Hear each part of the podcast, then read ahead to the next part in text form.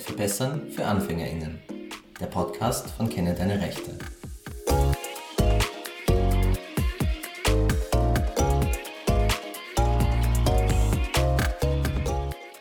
Hallo und herzlich willkommen zu einer neuen Folge von Weltverbessern für AnfängerInnen, der Podcast von Kenne deine Rechte. Wir freuen uns, dass ihr heute wieder mit dabei seid zu einem, wie ich finde, sehr spannenden Thema.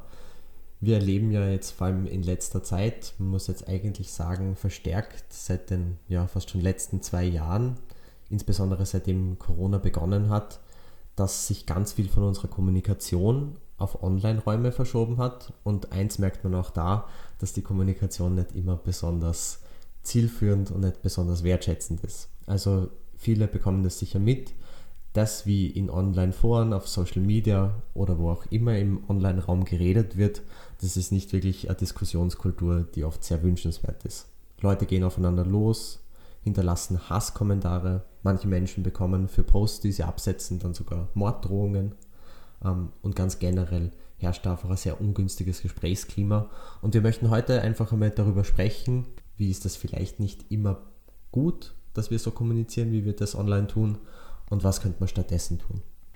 Ja, also prinzipiell von meiner eigenen Erfahrung finde ich es eigentlich schon gut, dass man eben auch mit anderen Menschen mal in eine Diskussion kommen kann oder dass man auch die Meinungen und Blickwinkel von anderen Personen kennenlernt. Und wenn man eben keine Ahnung, irgendeine Neuigkeit von der Zeit im Bild oder irgendwas von Standard oder so sieht, dann gehe ich manchmal eben schon einfach aus Neugier in die Kommentarleiste und äh, schaue einfach mal nach, was die Leute da so gepostet haben.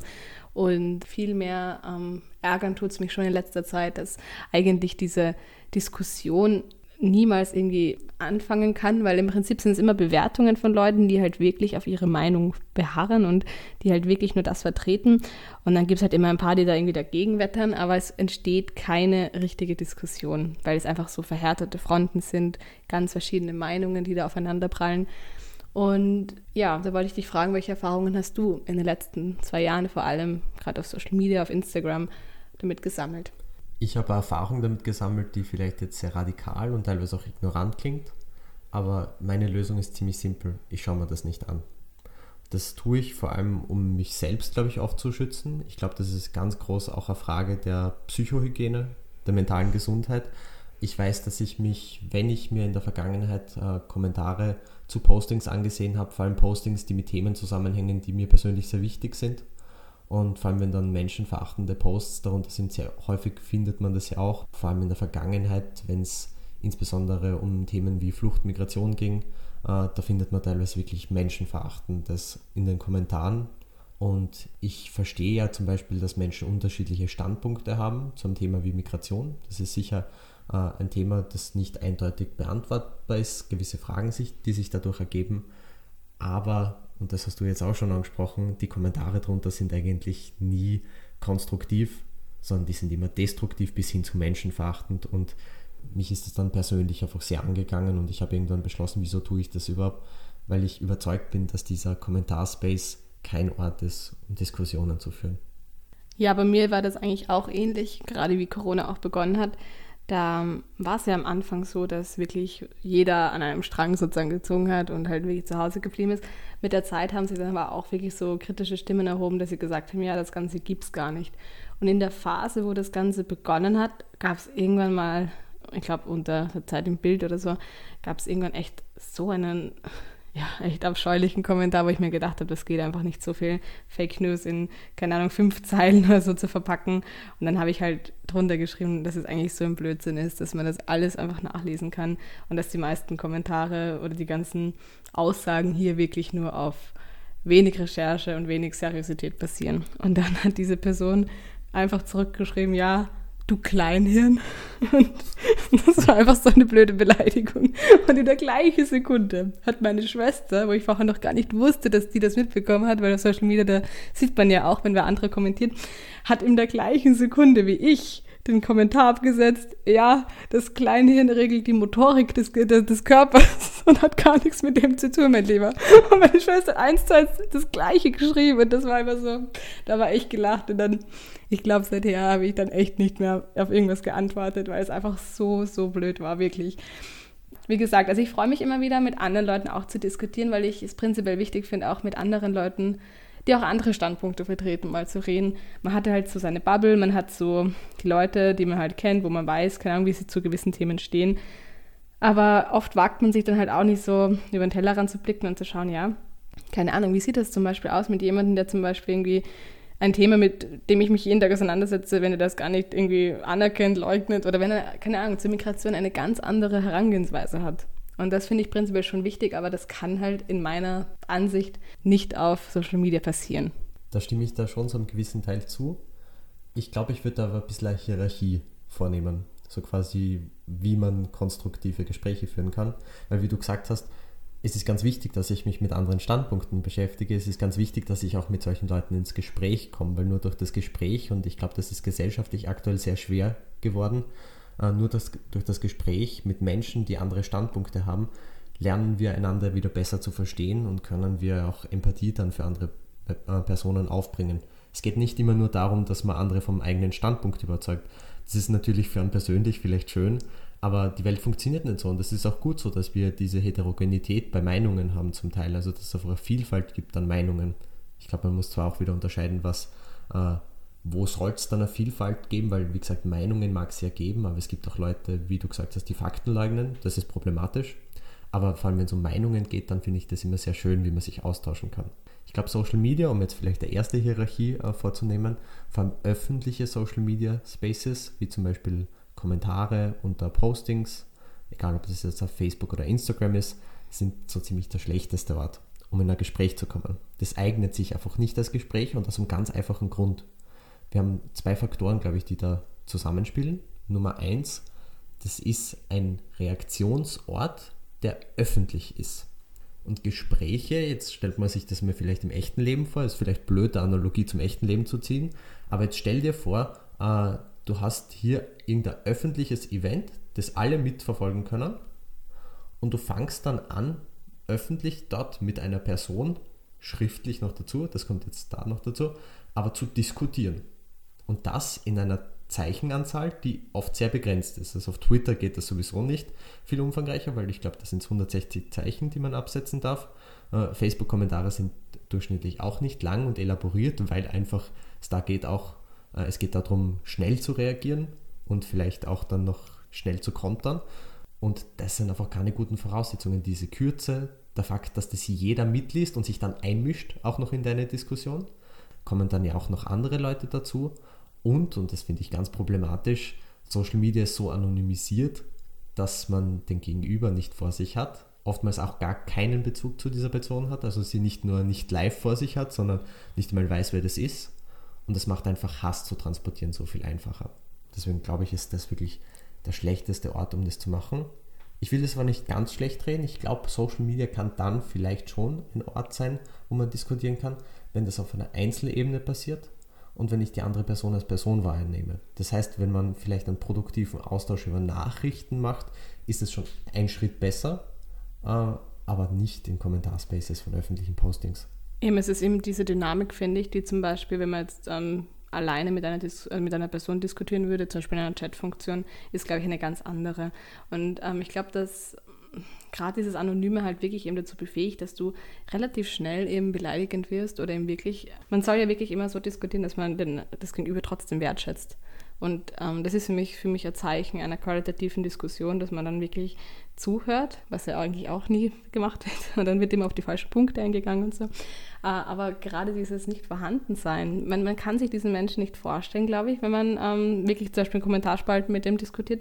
Ich glaube, daher ist es oft auch manchmal vielleicht besser, ich meine, kommen wir selten vor, glaube ich, aber wenn man jetzt wirklich so sich mal denken würde, ja gut, ich schreibe den jetzt einfach mal privat an, man muss man die Zeit dafür haben, aber würde da, glaubst du, ein besseres Gespräch rauskommen? Weil im Prinzip hättest du dann ein Vier-Augen-Gespräch oder halt ein Gespräch zwischen äh, zwei Usern alleine.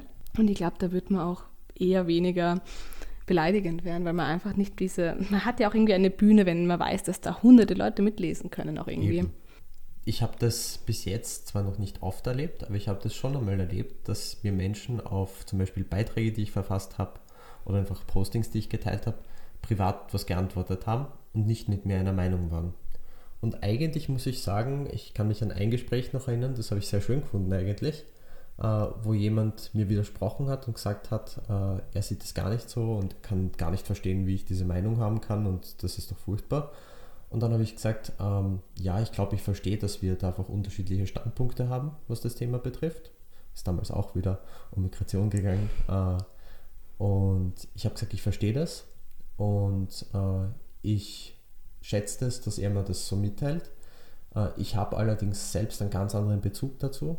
Ich kenne viele Leute, die solche Geschichten haben. Ich weiß und ich glaube auch unsere HörerInnen, äh, die sich an die Folge mit der Masuma erinnern, wissen, äh, was Menschen, die Fluchterfahrungen haben, zum Teil durchmachen müssen. Und ich finde, diese Erfahrung äh, sollte man nicht diskreditieren, weil ich finde, diese Menschen haben viel mitgemacht und das sollte man sehr wohl sehen, egal wie man zum Thema jetzt insgesamt steht, ob man eher für restriktive oder eher liberale Migrationspolitik steht. Und ich habe gesagt, ich finde es einfach wichtig für mich persönlich und äh, das ist meine Meinung, aber ich respektiere auch Menschen, die anderer Meinung sind, sofern das halt in einem richtigen Rahmen von der Diskussion her passiert. Und er hat mir dann zurückgeschrieben, dass er sich echt über meine Nachricht gefreut hat, dass die irgendwie so differenziert und nicht so äh, aggressiv dann war. Und äh, wir haben auch dann im echten Leben noch einmal gesprochen und wir haben halt für uns beide so festgestellt, wir, wir sind jetzt äh, Menschen, die miteinander reden können. Wir sind uns gegenseitig nicht unsympathisch, wir haben halt nur andere Standpunkte und das ist gut so. Eben, aber da merkt man richtig, ähm, wie er eben gesagt hat, er hat sich gefreut über die Nachricht, dass du ihn halt wirklich das eben differenziert erklärt oder halt eben geschildert hast, dass die Erfahrung so selten ist, oder? dass man halt wirklich so eine richtig fruchtbare oder gute Diskussion einfach zu, zustande bringt, wenn jemand wirklich einen ganz anderen Blickwinkel hat. Ich habe vor mittlerweile, glaube ich, drei Jahren auf Kenne deine Rechte einen Beitrag zu Abtreibungen veröffentlicht und habe eigentlich insgeheim gehofft, dass ich mit ein paar Personen ähm, dadurch auch in eine Diskussion kommen kann, weil ähm, die zum Beispiel halt wirklich absolut ausnahmslos gegen Abtreibungen waren und es mich damals so wütend gemacht hat, dass ich mir echt gedacht habe, ich lese mich da ein, ich recherchiere da richtig viel und bringe halt wirklich einen Artikel raus, der dann zur Diskussion anregt. Aber ich habe dann auch irgendwie gemerkt, ich habe gesehen, also ich habe das dann halt auch auf Instagram meine Story geteilt und habe halt richtig gesehen, dass diese zwei, drei Personen das schon gesehen haben. Ich meine, vielleicht haben sie halt einfach nur irgendwie, keine Ahnung, weiter, weiter ähm, gescrollt oder so. Aber ich habe mir dann schon irgendwie gedacht, das ist irgendwie so schade, wenn du in deine eigene Meinung so fest verbissen bist und dann überhaupt gar keinen anderen Blickwinkel zulässt. Es ist halt gerade bei emotionalen Themen richtig schwierig. Also zum Beispiel, ich glaube, über Wirtschaft oder über andere Themen, die halt wirklich oft auf einer unemotionaleren Ebene basieren. Ich meine, auch Wirtschaft kann emotional sein, aber ich glaube, es gibt Themen, die halt sehr dazu tendieren, dass du halt dann einfach deine eigenen Gefühle da auch noch mit reinbringst, dass es dann umso schwieriger ist, irgendwie fachlich zu bleiben und zu diskutieren. Einfach, weil man zum Beispiel dann einfach erschüttert ist, warum jemand das nicht so sehen kann wie man selbst. Und gerade da finde ich, ist es echt wichtig, einfach ein bisschen so jetzt das auf eine, manchmal auf eine objektive Ebene zu heben und zu sagen, ja, wir diskutieren jetzt über das, aber das, was ich dazu empfinde, ist halt bei dem anderen halt nicht so wie bei mir. Mhm. Manchmal verstehe ich es halt aber auch nicht, wenn man zum Beispiel auf Facebook kann man ja äh, mit so mehreren Emojis reagieren auf so Beiträge und da verstehe ich es zum Beispiel gar nicht, wie man, keine Ahnung, bei einer Meldung über Corona-Tote mit so einem... Äh, reagieren kann. Genau, genau, das meine ich. Das ist für mich, das ist zum Beispiel, das verstehe ich gar nicht. Und ich glaube, da gibt es auch, ich frage mich da, welches Argument es da gibt, das zu machen, ehrlich zu sein. Also wie gesagt, ich glaube, es gibt schon Dinge, ähm, über die man vielleicht auch gar nicht so diskutieren muss. Vor allem, wenn wir jetzt über Dinge sprechen wie Menschen, die auf Postings über Todesfälle mit einem äh, Lachsmiley reagieren. Ich finde, das ist wirklich wahnsinnig pietätslos. Das ist wirklich äh, traurig und ich weiß nicht, beziehungsweise ich bezweifle, dass da eine Konversation, die online zustande kommt, irgendwie produktiv sein kann, weil, wie gesagt, das finde ich einfach, liegt unter der Gürtellinie. Aber insgesamt muss ich schon auch sagen, und ich glaube, dort darf man auch all jene Menschen nicht ausnehmen, die eigentlich sich ansonsten immer gerne sehr offen geben, äh, was ihre Einstellung betrifft, mit denen es oft auch wahnsinnig schwer äh, in ein Gespräch zu kommen, vor allem für Leute, die andere Meinungen als die haben. Ich finde es schon schwierig, wenn man, weil man so überzeugt von seiner eigenen Meinung ist, auch andere Meinungen gar nicht irgendwie sich anhören will. Und das fehlt mir oft jetzt nicht nur auf Social Media, sondern insgesamt in der Gesellschaft aktuell, dass wir einfach wieder mehr zuhören, was die andere Person zu sagen hat. Weil nur weil ich hier zuhöre, heißt es ja nicht, dass ich einverstanden sein muss, aber ich verstehe wieder ein Stück besser, wieso die Person so denkt, wie sie denkt. Und das kann mir ja erstens helfen, meinen Horizont zu erweitern. Und Nummer zwei, wenn ich mich schon wirklich für eine Sache einsetze, kann ich mir auch überlegen, wie kann ich auch Personen, die so zum Beispiel denken, meine Sicht näher bringen. Wie kann ich an ihre Erfahrungswelt anschließen, damit ich ihnen erklären kann, inwiefern meine Sicht äh, auch für sie relevant ist. Und das ist dann oft eben, wo man vielleicht auch ein Umdenken bewirken kann. Wie gesagt, muss letztendlich nicht sein. Das Wichtige ist, dass wir einander zuhören. Wir müssen uns nicht immer überzeugen. Aber wir müssen lernen, einander wieder mehr zu verstehen. Ja, aber neben vielen sozialen Netzwerken, wo man halt auch diskutieren kann, gibt es auch von ähm, österreichischen Tageszeitungen oder auch immer wieder von ähm, Nachrichtenportalen die Möglichkeit, zu einer richtigen oder zu einer wirklich zu einer guten Diskussion anzuregen. Genau, also zum Beispiel vom Standard, ich glaube, darauf hast du euch irgendwie äh, angedeutet, äh, hat es vor ein paar Jahren diese Aktion Österreich spricht gegeben. Das ist ganz spannend. Der Standard ist ja mittlerweile bekannt dafür, dass auch äh, sein Kommentarforum mittlerweile ziemlich heftig ist, was die Auseinandersetzungen betrifft. Also wo teilweise auch sehr unkonstruktiv argumentiert wird und äh, äh Gespräche geführt werden, was ich sehr schade finde eigentlich. Ähm, aber ja, das ist halt so, das ist der Online-Space, schätze ich.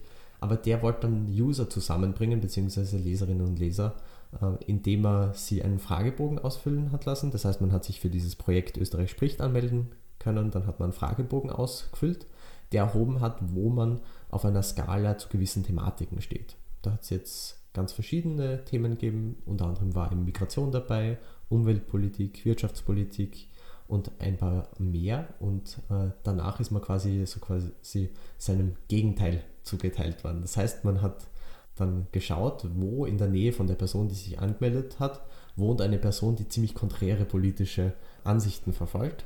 Und dann hat man diese zwei Personen irgendwie miteinander in Verbindung gebracht und sie eingeladen, an einem Tag äh, sich in einem gewissen Zeitraum zu treffen und dann ein Gespräch zu führen. Wirklich in real life, wo man dann vielleicht einen Kaffee trinken gegangen ist oder was essen.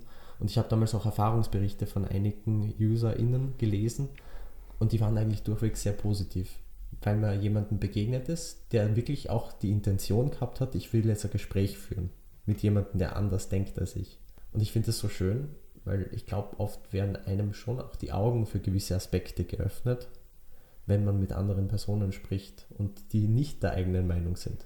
Wir alle kennen das Phänomen, dass es solche Bubbles gibt, das heißt Räume in sozialen Netzwerken, wo wir immer nur unsere eigene Meinung wieder zurückgefüttert kriegen, weil soziale Netzwerke so funktionieren. Und das trägt, glaube ich, zu dieser Verhärtung der Fronten, die wir aktuell sehen, schon noch stark bei.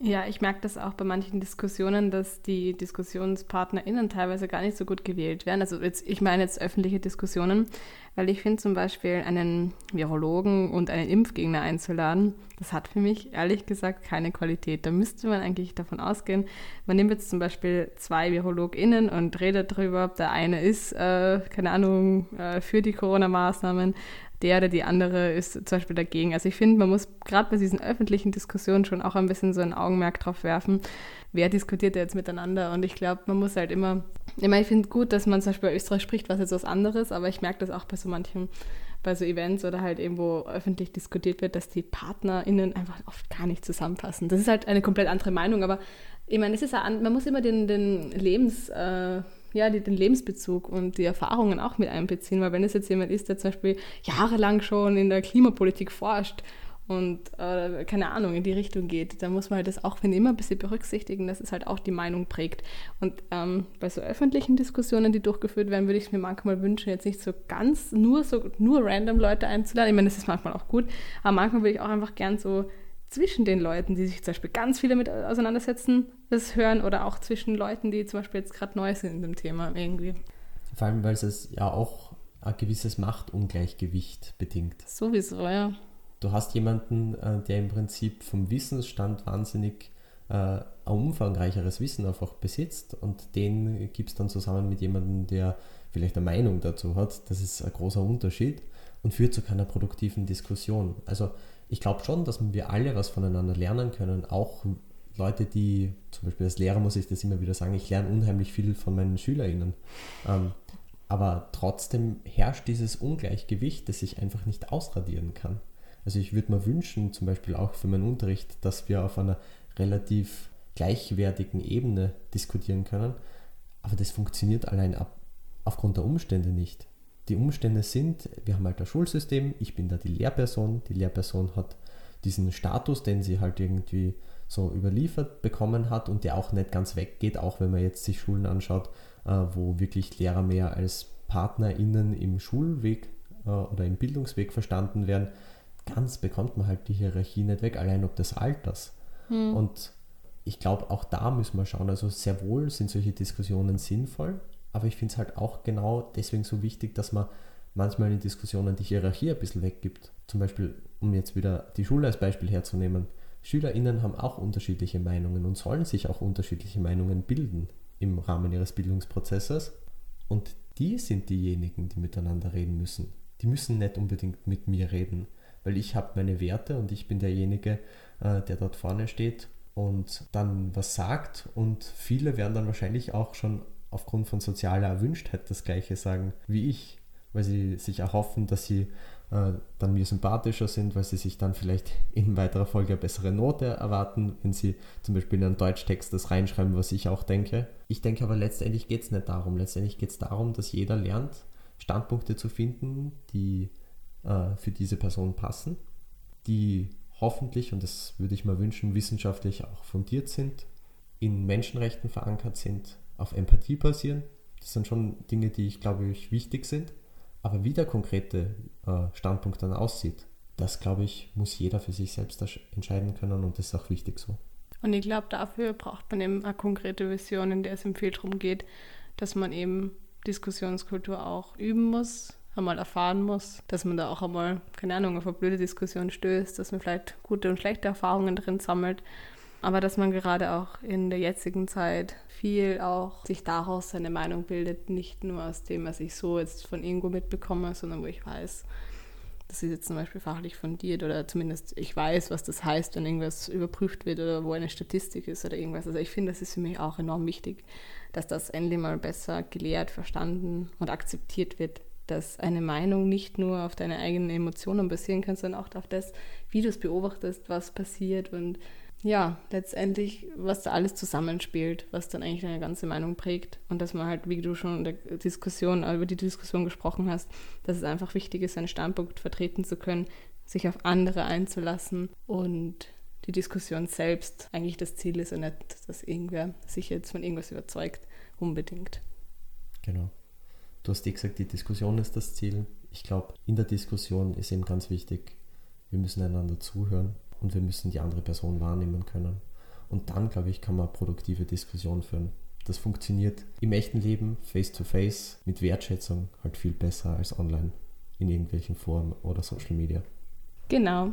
Und damit sind wir wieder am Ende unserer Folge angelangt. Wir freuen uns, dass ihr immer wieder bei uns zuhört. Bei Wünsche, Feedback, Anregungen könnt ihr uns gerne auf unserer E-Mail-Adresse schreiben, podcast.kennedeinerechte.at. Und dann sehen wir uns am ersten Mittwoch im Monat wieder, wenn es wieder heißt, eine neue Folge von Weltverbessern für Anfängerinnen. Tschüss. Baba.